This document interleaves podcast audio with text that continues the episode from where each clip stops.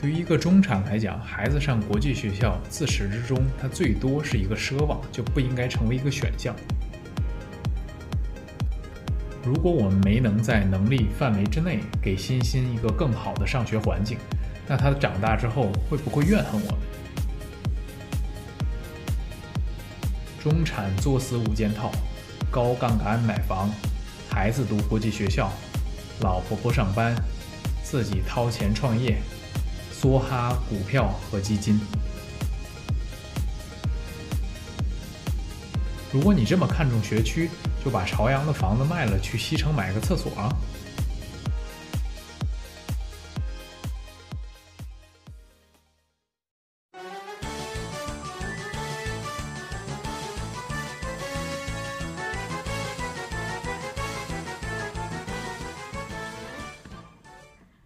好，欢迎来到东西南北，我是新妈，我是新爸。我们今天上午刚刚从朝阳的一个楼盘回来。然后，其实最近一段时间，大概三周或者一个月左右的时间呢，我们一直在看房，看了很多的房。呃，是因为在欣欣出生之后呢，我们就在考虑欣欣未来上学的一个问题，他的教育问题。所以，如果涉及到呃上公立学校呢，就需要一个非常好的学区，所以我们也一直在这方面去努力。然后跟很多的销售聊完了之后，就发现总价非常的高。或者说呢，它的付款的节奏非常的快，这个就给我们造成了很大的焦虑、很大的顾虑。所以就是，呃，引导到我们今天想要聊的一个话题，就是对于中产来讲，如何去计划孩子的教育。嗯，那首先我们也先来定义一下一线城市的中产呢，我们认为是呃，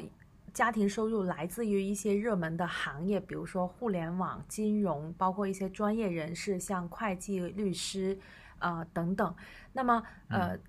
来就是这种家庭组合，一般来说，他们的这个收入应该是达到将近百万或过百万这样的级别吧。嗯，所以对于他们来说呢，他们的孩子呢是呃可以选择公立或者私立，在这两个大方向上面会进行一些讨论的。对，得有一定的灵活性。对，那呃，其实本身对于我们自己呃家的情况是，我们是。在北京的非京籍的务工人员，嗯，那么我们孩子呢，呃，因为他是有香港身份的，所以他在北京其实呃就是读书的路稍微也比较宽一点。那对于我们当初最原始的一个家庭规划呢，是第一就上公立学校，第二是上公立学校里面的国际班，嗯，第三呢是上国际学校，嗯嗯，这是三种我们的。呃，对于孩子未来，虽然现在孩子才八个月 的一个规划，然后当时呢，我我其实我们就不想被卷嘛。当时我记得我跟新爸的第一选择是国际学校，坚定不移，就是觉得我们就是从，当然我们没有那么有钱啊，就是想说孩子先读一个私立的中英双语幼儿园，然后呃小学就。国际学校，因为至少不用被调剂啊，或学区这些东西被烦恼嘛。对。而突然有一天，希爸回来跟我说，他他觉得他要 ban 掉国际学校这这条路线。那原因你自己来说说。我是跟我一个律师的朋友吃饭，然后他给我讲了一个非常让我震惊，然后让我很害怕的一个案例，呃。他是他的朋友，是一对儿一一对儿夫妇，他们呃应该比我们年长大概四到五岁左右，呃是大概三十多岁，然后将近四十岁的这样的一个状况。然后他们的孩子呢，呃应该上小学。这两位呢都是法法律从业者，呃一位呢是在公司做法务负责人，然后另外一位呢是一个大的律所的合伙人。呃，所以说实际上我们斗胆猜一下，他们的家庭收入可能大概在四五百万左右，应该是都其实都已经不是中产了，其实是高级中产，说甚至是有有可能可能更高的一个级别了。呃，但是呢，在疫情期间，结果这个两个人都失去了收入的来源。呃，男生呢，嗯，男生是因为他们的公司突然暴雷，所以说发不出工资来。女生呢，是因为业务并不是特别好，疫情期间很多律所其实面临裁员，或者说它的这个业务量急剧的下滑，所以说他们都失去了稳定的生活来源。嗯那么这种情况之下的话，他们最终选择把孩子从国际学校转到了公立学校。那他们当时的想法是，虽然在那个时间节点，他们还有一定的存续、存储，然后也能够给孩子去继续上国际学校一定的时间，嗯，但是他们对于未来可能更加的悲观，因为你仔细想一想，就是说可能四十多岁再找工作比较困难。，对四十多岁再找工作，所以他们其实是赌的是未来的。嗯然后另外大家都知道，在北京的国际学校非常的贵，嗯你说其实便宜的光学费也都二十多万，嗯稍微好一点的三十多万、四十万很正常。然后再对这个我比较有话语权哈，因为嗯我去呃做过一个深入的了解，虽然当时不是被校长骂嘛，说我太早去了解，但我我大概去做了一个 mapping，就是说北京的国际学校从小学就就是基本学费要在二十二十一万起吧，然后从进入了初中呢，就是要三十六万起，这只是学费，还没有一些隐性的支出，比如说校车呀、呃，校车啦、饮食啦，呃然后还有那些交流团啦，呃，还有一些呃，就是你的一些技能嘛，比如说什么网球、马术、钢琴、琴棋书画、啊那些技能的提升嘛。对所以就是如果加上这些呃支出的话，其实呃保守估计三十到五十万是最保守估计，从一年级读到初三，呃高三。对，它可能是一个中位数，所以就是回到我那个朋友的案例来讲，如果说他们在当时选择继续让孩子去上国际学校，小学的五年，初中的四年，然后呃，初中三年，呃初中三年的小学六年，然后高中还有三年，对，再加上未来出国留学，可能整体这就只是在留这个大学毕业啊，可能整体这个费用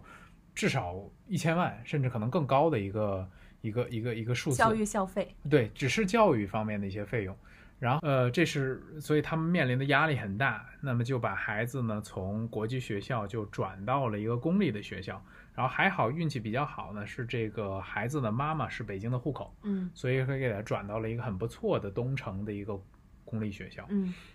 然后你猜这个孩子上，呃，当时转过去是上二年级，嗯，他的成绩是怎么样的？我斗胆猜嘛，如果从一个英文系统的国际学校切换到公立学校，那语文应该是比较，就是可能比较吃力吧。他他儿子第一次考试语文考了零分，然后满分是一百分。是他真的不认识字呢，还是说他不知道怎么，就是他不适应那个考试的制度？嗯，那那我不知道具体什么样的一个原因，反正这个孩子，通过呃一整年不懈的努力，嗯终于从零分提升到了六十分左右，嗯就是可以及格了。嗯但是他的成绩还是在班级里边非常的倒数的。嗯就是我觉得这个，这给我当时冲击就非常非常的大。就是他从首先他面临了家庭的一个变故，嗯然后另外一个就是面临了一个学习的巨大的反差，嗯一个纯英文的环境，或者说大家周围的孩子 supposedly 都是非常洋气的，嗯。然后到了一个有点像体制内的这样的一个状况，嗯。因为咱们都是从公立学校出来的嘛，也都嗯知道这个、这个中国的国际这公公公立教育是是是怎么按部就班的一个状态。嗯，然后可能以前学习成绩还不错，现在呢变成了一个学习嗯。很差的一个状态，那对他的心理的打击到底有多大？嗯，所以就给我造成一个特别明显的一个冲击，我就会觉得，对于中产来讲的话呢，去上国际学校到底可不可行？反正就是后来我我的想法是，嗯你如果是一个中产国际的小学，你就别想了，嗯。这不不适合我们。对，嗯，对，因为当时西曼跟我做了这个讨论之后呢，其实我就有点不太开心，因为这个已经是违背了我们当时的一个计划嘛，所以我就问你嘛，那怎么办嘛？嗯，对，反正当时我们就是两个，还有别的两个选项，或者是实际上三四个嘛，最终大概可能 narrow down 就是两个选项，嗯。一个选项就是我们半躺平，就是我们现在的房子周旁边也有一个对口的学校，对，就是你只要朝阳很一般的，呃大概中等吧，嗯。就是中等朝阳中等一个学校，你只要因为我们是买了房嘛，嗯，只要买了这个房子之后，你孩子肯定能上这个学校。对，我记得当时很有意思，呃，辛爸跟我普及一个叫什么，在北京读书是有个顺位的，啊，对，第一顺位是有房加北京户口，呃，是这样，就是父母都是北京的户口，然后并且这个房子在父母其中一人的名下，同时这个孩子也在这个房本儿项下，啊他也是，当然也是北京户口，嗯这是第一顺位。你嗯放在朝阳 任何一个地方都可以上学。嗯然后第二顺位是什么？我给忘了。嗯然后大概我们是第三顺位，嗯就是孩子呢，如果上公立学校啊，是父母有一个呃非京籍的，嗯但是呢房本儿是在朝阳，嗯然后呢，呃，同时还有一个就是呃类似于北京工作居住证啊，啊或者是就是这个可以被视为北京户口的一个资格。嗯那这种情况是孩子是第三顺位，但是因为我们这个房子基本上到第三顺位是非常充裕的，所以说嗯他肯定可以可以上这个学校。所以嗯当时我们的其中一个选择就是我们先躺平，嗯躺平，呃，是六年还是说九年？然后再之后呢，等我们有了其他的钱之后攒钱，攒钱，我们就不断攒钱，然后未来给他上国际学校，或者说把他未来送出国，这是一种方式。嗯然后还有第二种方式呢，就是我们选择这个公立学校的国际部，嗯然后那可能就意味着呢，我们要呃出去租房，嗯就是租这个公国国际部旁边的一个学一个一个一个学一个房子，然后呃加上也是需要砸不少的钱去给他送到这个国际部。嗯那当然，第三个选项呢，就是我们去让他上一个很不错的公立学校，那也就意味着我们需要去换房。我们现在的学区，呃，房子肯定满足不了这样的一个要求，嗯所以当时就是除了国际学校之外，就大概这三个选项嗯，呃，还有一个 办法就是让他回香港读书嘛。啊。对，那当然那另外的，对，但是无论是哪一种选择，我们觉得现在都不是很完美。嗯原因就是我们从第一个选国际学校的这条路线呢，主要是因为在经历了三年的这样的一个口罩原因，以及是呃最近大家可能都会听到很多外企啊或者是大厂都在提就是。优化裁员或者是降本增效这嗯四个字，所以大家其实现在呃，所有人就是我身边我观察，就是针对让一个经济没有信心的一个情况是，好多人消费降级，就嗯包括我身边很多就是在北京国贸、华贸上班的白领，其实他们都会用拼多多。嗯尤其是租房子的人，他会觉得拼多多的性价比极高，就是买了扔了也不心疼，这是一个很明显的消费降级的一个信号。嗯其次呢，是好多人现在他可能不愿意去增加杠杆，就是嗯说尽量不要去就是贷款或者是做一些风险性投资。嗯然后第三个呢，是好多人现在会寻求第二增长曲线，嗯就是。呃，要么就是搞副业，嗯要么呢就是说在发展一个新的，就是培养自己一个技能，哪怕呃万一就是行业变动失业，嗯他也能就是有一技之长。嗯所以呢，就是呃我会看到这些信号之后呢，确实会觉得，首先选国际学校这个对我们来说是非常的就压力是很大。过得小心翼翼，会对，嗯，这是这是第一点。然后第二点呢，就是说选择。那其实我们现在就是在两个选择之中纠结嘛，就是说买不买一个呃学区房。当时我觉得你有一个点特别好，就是说我们首先要保证这个下限。嗯我我我首先就我可能上限我不知道，因为上限是未知的。嗯但是我要保证我这个下限呢，至少是一个好的学区，就是说，在我呃没有工作或者是呃失业的某一段时间里边，这个孩子不会受这样的一个就是变动而影响他上学。那么这个下限，你就希望他是上一个朝阳的一个比较重点的学校嘛？那所以才撬动说我们今天想呃考虑买不买学区房这样的一个原因。啊，这这这我我我觉得我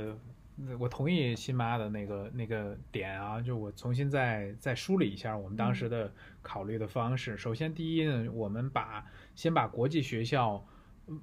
划掉，或者是把它的位次往后排。嗯那这种情况之下的话，我们就想把公立学校，好的公立学校的位次往前排，这里边有其中好几个考虑的原因。第一个呢是，就是，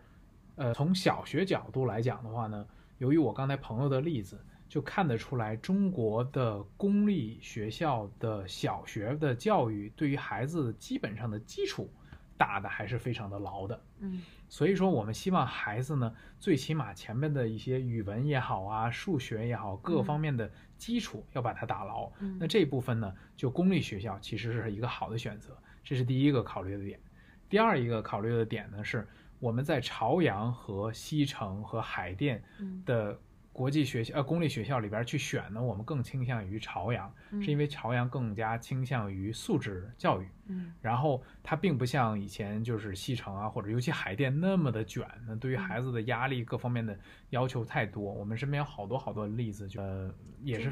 海海淀父母，然后嗯、呃孩子虽然成绩很优秀，但是会发现他多少程度有点抑郁，对抑郁啊，嗯或者是抗压能力其实是很差的对对，然后当然这西班牙说的比较比较这个好啊，有一些甚至说出现了一些极端性的一些倾向。嗯所以说，我觉得孩子的这个身心发展，其实我们还是非常的看重或者更看重的。嗯，所以基于此呢，我们就考虑到要一个朝阳的学校，嗯公立学校。然后第三一个点呢，就是在我们的公立学校的基础之上，它应该比我们现在的公立学校要好。嗯所以基于此呢，我们就在呃朝阳这部分去看新的学区的房子，因为大家知道，就是如果按公立学校的朝阳肯定不如西西城，也不如海淀。嗯那么它你要又选又想选这好的国这个公立学校，那其实也就那么几个嗯楼盘可以判，要么是以前的那些老的学区，像什么陈经纶啊、什么实验啊，或者说包括分朝阳分，呃，对啊，人大朝阳分那些老的楼盘，或者要么是一些新的楼盘。所以说这部分就是我们为什么一段不不断的在在在看房的一个原因。嗯，因为我们自己呢也是，其实这个看房这里边呢牵涉到很多问题，原因就是我们。你打开那个链家 APP，就是那个贝壳找房，或者是去链家跟中介聊，人家就会问你想看二手房和新房，这是嗯第一个命题。对，然后呢，接下来往下走呢，就是说你要不要学区？啊，对你，你是这么就是个这个漏斗是从新房旧房，然后和学区漏下来，然后再到面积，对吧？对，所以这这些呢，在呃，然后还是就是最后就是你的这个总价的预算范围嘛，嗯，对排名不分先后啦，这些。嗯那在我们就是听到了这些条件之后呢，其实我们就盘点了一下自己的现在的这个抗风险能力，嗯以及是现在目前能做的事情。那本身呢，我们不着急，因为我们孩子才八个月，然后等到他上小学，其实还有五到六年的时间，对吧？对。但是因为我们最近为什么又又被卷起来，是因为大家如果有关注新闻，都会看到最近就很火，大家都在讨论认房不认贷这个政策。对，当时呢，我就呃跟辛爸在呃，其实，在有这个风声讨论的前一个月，我们就开始看房，嗯，然后呢，也听到就是不同的中介啦，还有不同楼盘的销售，他们都说这个是大概率是有可能，但是北京他们有很多种说法，有人说北京是四环以里会实现，是四环以外，呃。啊，不是四环以里不实现，四环以外可能会实现。对，有的人呢又说北京市分区自己来自行自主决定，比如说呃朝阳海呃这个海淀应该，是你像东城、西城、海淀肯定不会实施。然后呢，像呃，比如大兴啊、昌平啊，其他的这些区呢，大概率会实施。然后朝阳就处于一个不确定状态，对就有可能实施，也有可能不实施。然后甚至说有人极端的说法呢，朝阳可能又分片区，有的片区不实施，有的片区实施对。我就就所有的就我信息就我我们五花八门，什么信息都听到，嗯然后呃，我们就觉得说，哎，其实这个最回到主题嘛，就是说、嗯我们听到这个政策，第一反应就是我要不要撬动这个杠杆嘛？对那呃，这里边呢又衍生了很多问题。其实撬动这个杠杆，我们最纠结的一个地方就在于说，呃，如果我我不撬，那么我孩子可能在这个学校呢，他很快乐的读书，但是未来如果呃就会后悔，说我是不是没在我能力范围内给到他更好的一个呃教育资源，这是我们不想后悔的一个点嘛。这就是第二第二个点就是我们如果翘了之后，会不会就是中产返贫嘛？啊，对，就是实际上我我我我觉得辛巴想表达的意思就是说，如果我们这次没有买房，就没给他换一个更好的学区，或者说没给他换一个更好的学校，那之后欣欣会不会怨我们？就是嗯、对，呃，当然，我们不是在说就是读一般的学校孩子不会成功啊，各个方面。但我觉得可能从父母的角度来讲，可能在你力所能及的范围之内，就大家都有一个本能嘛，就是在你力所能及的范围之内，是不是给孩子一个更好的平台？嗯所以我们在这个方面就有点卷，就会嗯觉得我们希望给孩子一个更好的一个平台，嗯所以就会涉及到要买房的一个问题。嗯那刚才看了那么多，也是一个这样的一个情况。那回到买完房，就是新麻说的，那你买了房，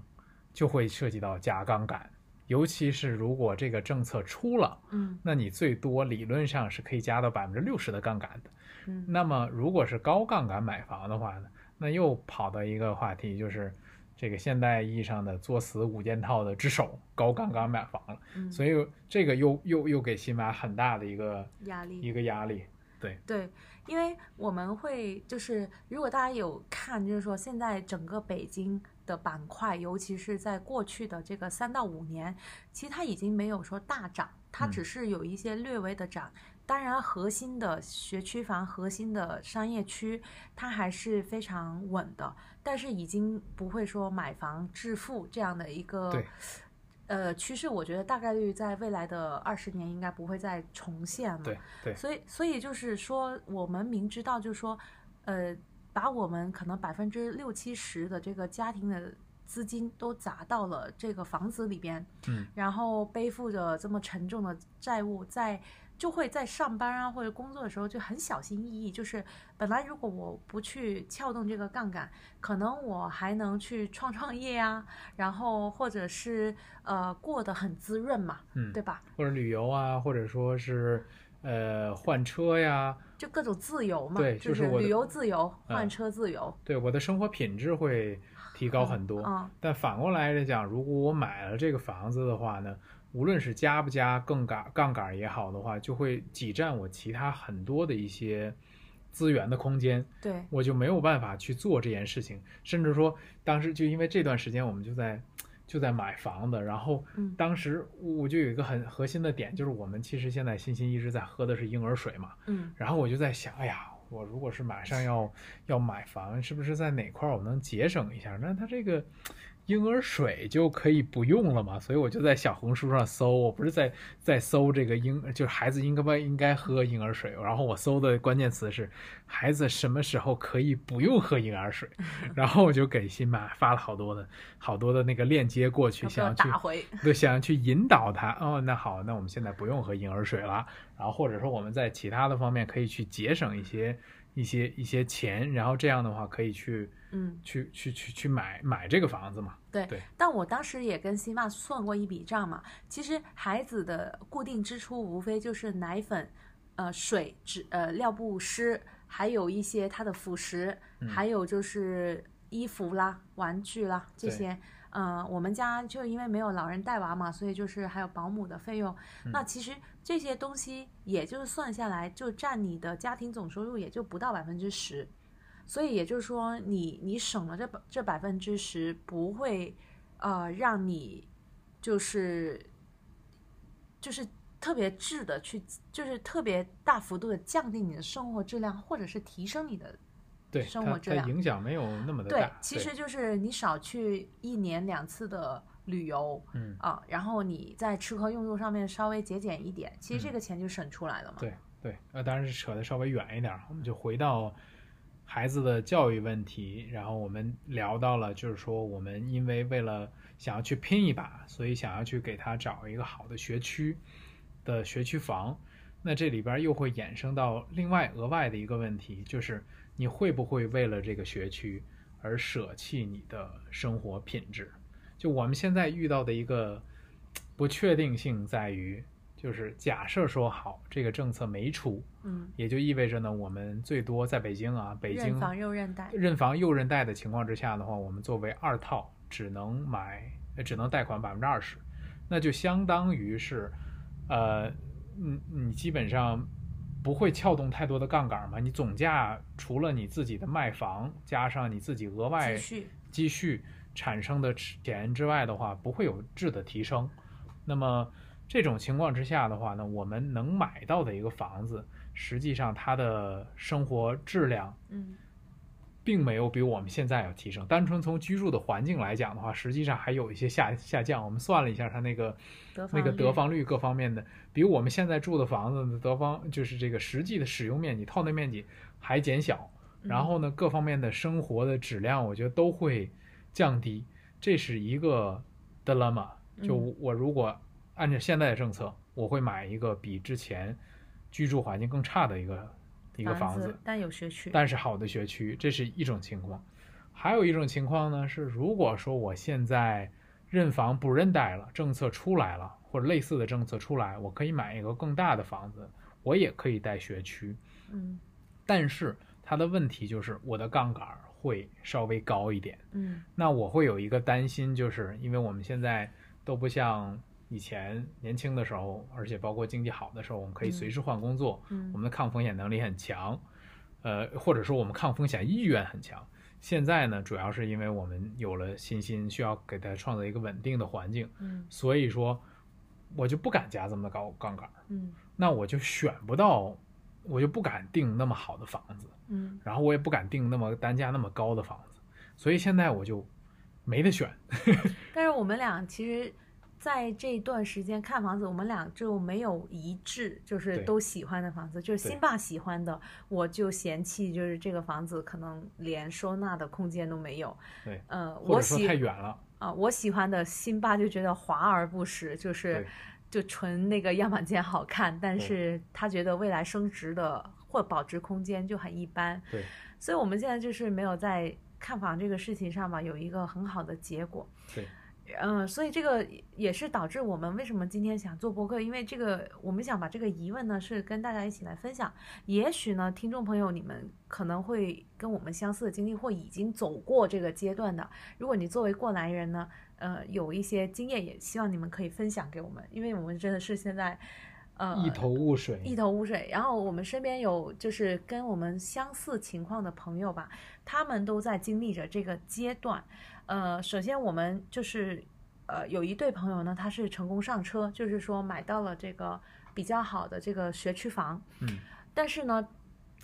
他们就是撬动了高杠杆。对于他们嗯。来说，他现在就是用他的话来说，就欠一屁股债。对。也，就是说，每天起来他都要就是还着一个呃，就是贷款，而且他为了买这套就是既改善居住面积又有学区的房，其实他不仅仅是做了这些呃公积金或普通的商贷，还还找了一些别的渠道贷款，所以对对于他们来说，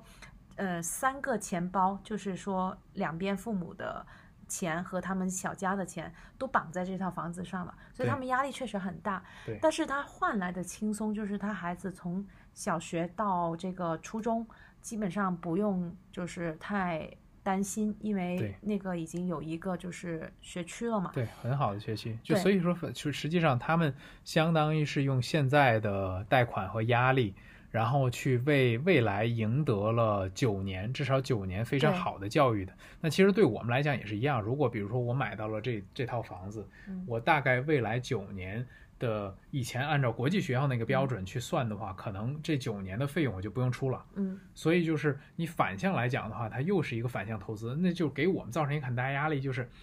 它有点食之无味，弃之可惜的那种感觉。对所以就是我们现在纠结的点就在于嗯，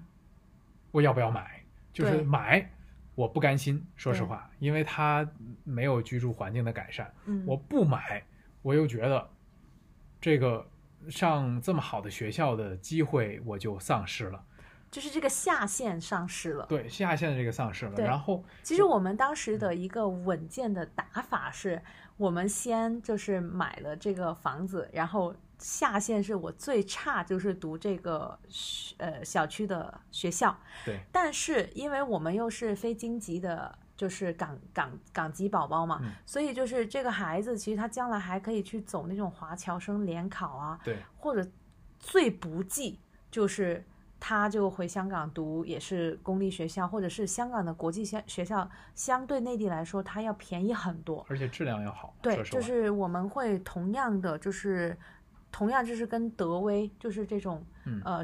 就是三十六万一年学费的比，在香港可能也就是二十万港币左右。对当然，就是这个还是纯学费部分的对比对嘛。所以就是说，呃，对于我们来说呢，就是说。换了这个呃带好学区的房子是进可攻退可守，嗯，但是问题这个呃目前就是可能在在北京的这个政策一直没出之前呢，我们确实是呃没有这个杠杆去买的。对，就嗯没有那么大的，一个是动力，然后一个另外是一个一个压力，然后另外一个是还有一个 别的选项，我朋友说的就是，好，那如果说你这么这么在这种学区，那好啊，那你就把你现在房子卖了，然后去西城那边买个厕所就好了。对我们刚好就是在售楼处，然后呢，那个销售很努力的在 pitch 我们俩，然后我们朋友呢就过去，刚好是交尾款，然后呢就见到我们俩，然后我们就跟他聊了我们我们家的情况，然后就包括说到这个政策，然后其实这个政策不影响我们买不买房，只是影响辛爸刚才说的，就是。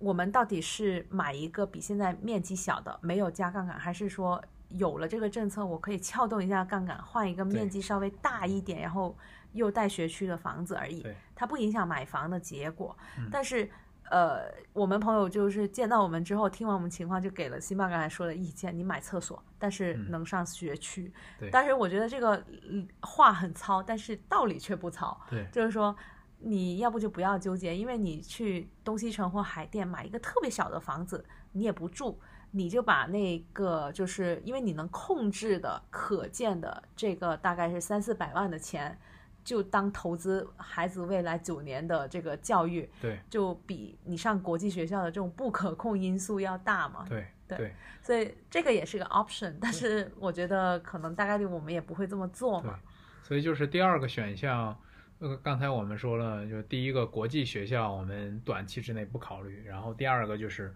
上公立学校，那就涉及到买学区房的问题。然后现在我们俩就是处于一个比较纠结的一个阶段，可能更多的是一个观望吧。然后我们第三个选项呢，就是针对欣欣，他可以上国际学校，呃，公立学校的国际部，呃，那他其实好像上学的标准相对不是很高，就是你在旁边租一个房子，然后你经过面试，嗯然后另外呢就是呃你是一个呃港澳台籍，或者说你是一个纯外籍，嗯你就可以上这个学校，大概是这么样的一个一个流程。我我们有朋友就是呃这样的话，在亦庄那边上了一个挺不错的国际部，这也是在我们的一个考虑的范畴之内，但是同样又产生了一个纠结的点。嗯就是比如说，呃，这种情况之下，我就需要去在那个地方租一个房子。嗯，然后呢，我的纠结点 就在于我们现在的房子住的很舒服，嗯而且是我自己的装修，我花了很多的精力和时间去设计它，嗯我就不想把我的房子租出去。嗯那这样的话呢，可能我的装修就毁了。嗯 所以这又变成了我们另外一个考虑的考虑的一个核心的点。核心来说还是北京的整体租售比太差了嘛。一个嗯是如果呃这个租售比很很可观，就是跟香港、伦敦的那种租售比一致的话，你是愿意租的，因为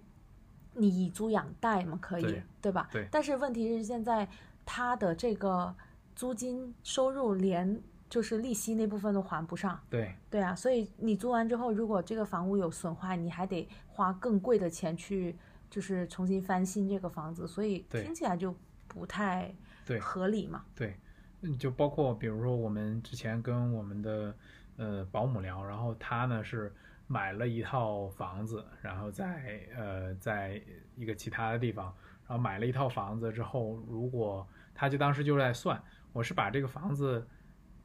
简单装修一下就出租出去呢，还是说我真正就把那个房子留在那儿？嗯，然后我们就给他算了一下，就如果是按照他那个装修的标准